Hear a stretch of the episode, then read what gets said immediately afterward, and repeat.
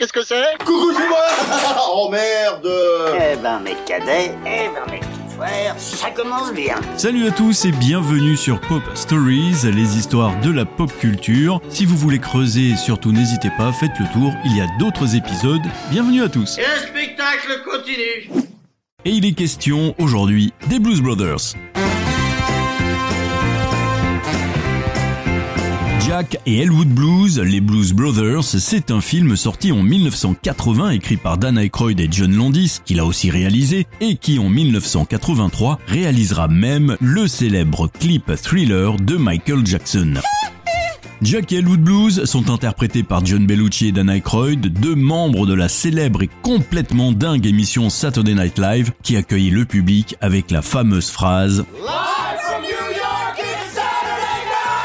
Beaucoup de jeunes humoristes et comédiens sont issus de cette émission, comme notamment l'excellent Bill Murray, Eddie Murphy, Mike Myers, que l'on connaît aussi pour les films Wayne's World et Austin Powers, ainsi qu'Andy Kaufman, qui a même eu droit à son biopic au cinéma et qui était interprété par le grand Jim Carrey. Mais là, je m'égare, revenons sur les Blues Brothers. Dans le Saturday Night Live, les célébrités en herbe devaient écrire, mettre en scène et jouer leurs propres sketchs, et c'est là que Dan Aykroyd et John Bellucci ont eu l'idée de créer les Blues Brothers.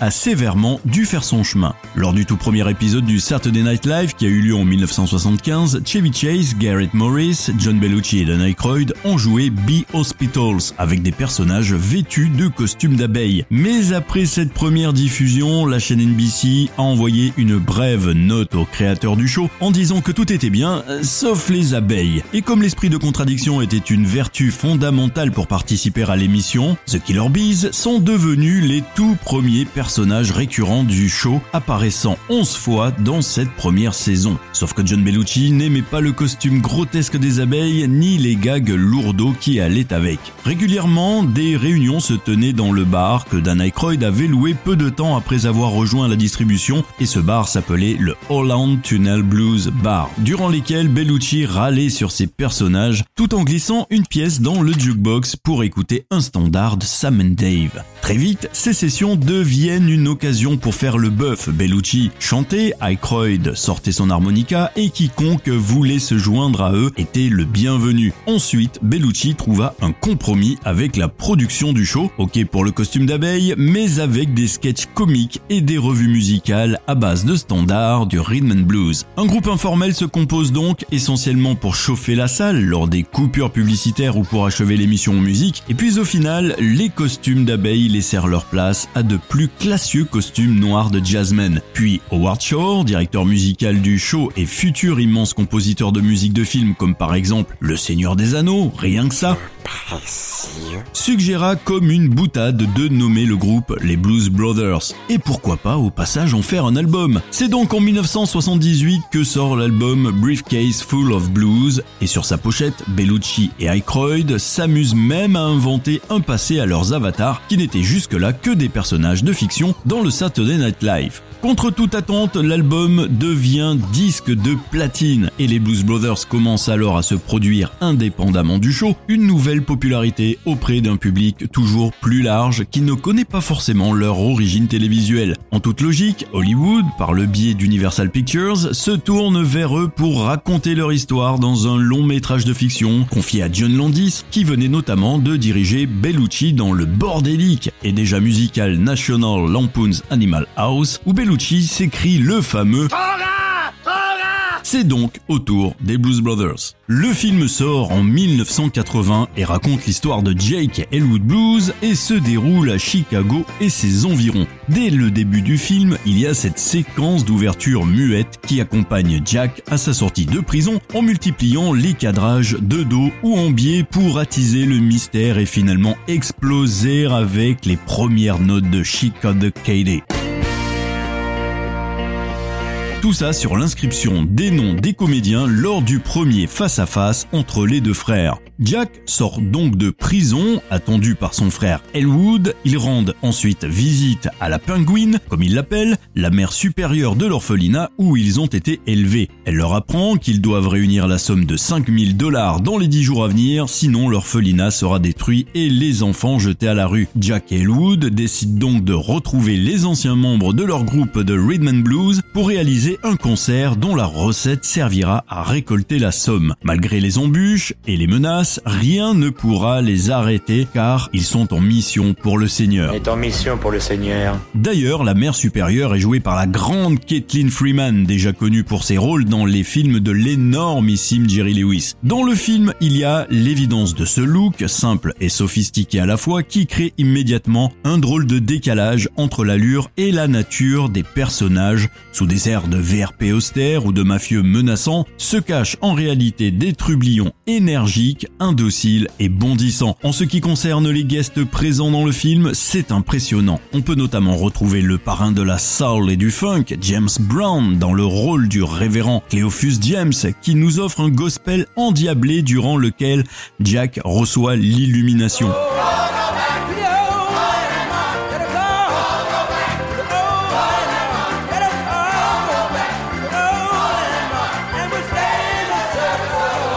Y a aussi le grand John Lee Hooker. Boom, boom, boom, boom. Gonna shoot you right down. At all your feet. Take you home with me. Même la reine de la soul est là. Aretha Franklin balance l'un de ses plus célèbres morceaux. Think, attifé comme une mémère dans un soul food un peu minable et la magie de son timbre ahurissant opère.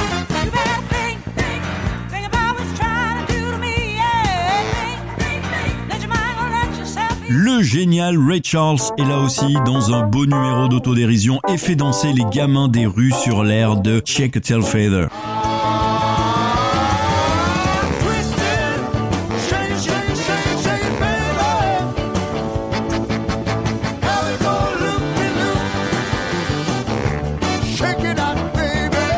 L'un des derniers maîtres du jazz vocal, Cap Calloway, est également de la partie et reprend son célébrissime Mini de Mucha pour faire patienter les spectateurs du palace qui sont impatients lors du concert final.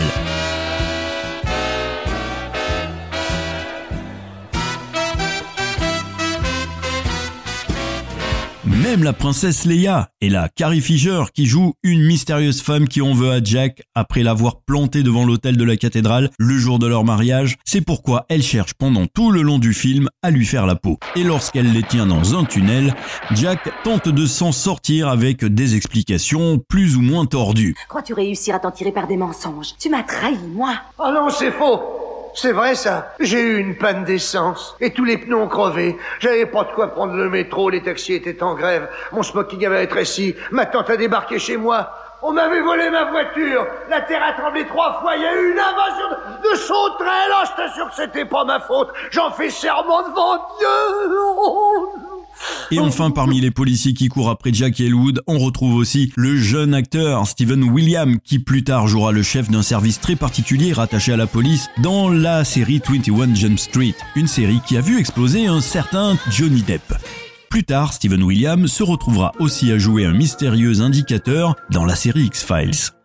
La sortie de prison de Jake, on peut retrouver Frank Oz qui lui redonne ses affaires. Qui est Frank Oz C'est rien d'autre que le papa de la marionnette du maître Yoda dans Star Wars. Impossible à prédire.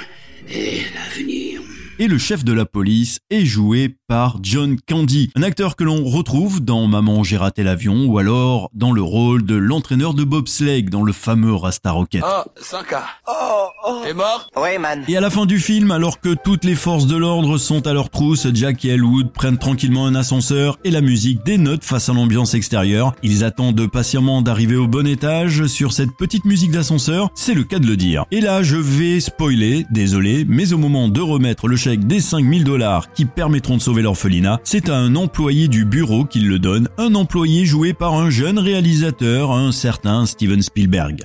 Les guests qui sont présents sont les figures de proue les plus impressionnantes du film, si on l'envisage comme une comédie musicale. Dans le film, Jake et Elwood savent qu'ils n'atteindront leur objectif que s'ils parviennent à réunir tous les membres de leur ancienne formation, une manière de rendre hommage aux musiciens de l'ombre dont on ne connaît souvent ni les noms ni les physiques et qui sont pourtant le ciment de la musique qu'ils produisent. Dans les années 60, les plus importants studios de production de soul, de rhythm and blues s'étaient structurés autour de formations faites maison qui se produisaient indifféremment derrière tel ou tel interprète. Les Blues Brothers, ce sont Jack et Elwood, mais ce sont aussi nécessairement Lou, Matt, Steve, Donald, Murphy, Willie, Tom et Alan. Notamment, Donald et Steve sont quand même d'anciens membres de la légendaire formation Booker T and MGs. Ils faisaient partie durant les années 60 des piliers de la Stax pour laquelle ils ont participé notamment à l'écriture ou à la production de chansons aussi mythiques que Respect d'Aretha Franklin ou entre autres Sitting on the Dock of the Bay d'Otis Redding.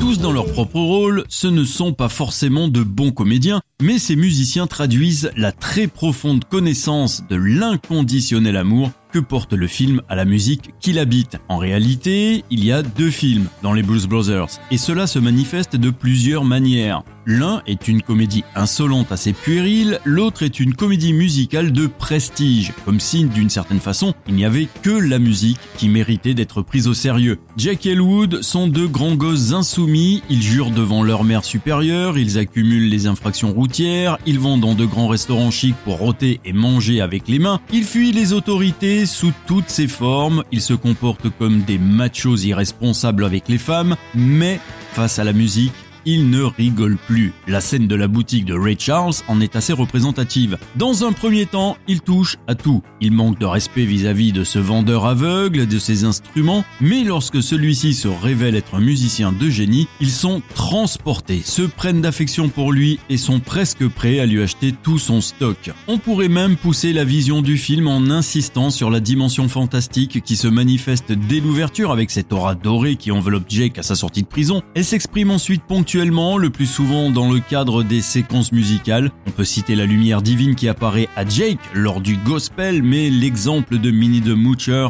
est encore plus parlant. Tandis que le public s'impatiente en attendant les frères, le petit bonhomme voûté qui est Curtis joué par Cap Calloway cherche une solution tout en discutant avec les musiciens vêtus de leur tenue quotidienne et décontractée. Il leur demande alors s'ils connaissent le morceau Minnie the Moocher, le rideau s'ouvre et comme par enchantement, la scène est transformée en un décor de Broadway. Les musiciens ont un costume chic et Curtis est désormais un élégant crooner en costume blanc à paillettes. La magie de la musique a opéré pour les sauver de cette situation compromise.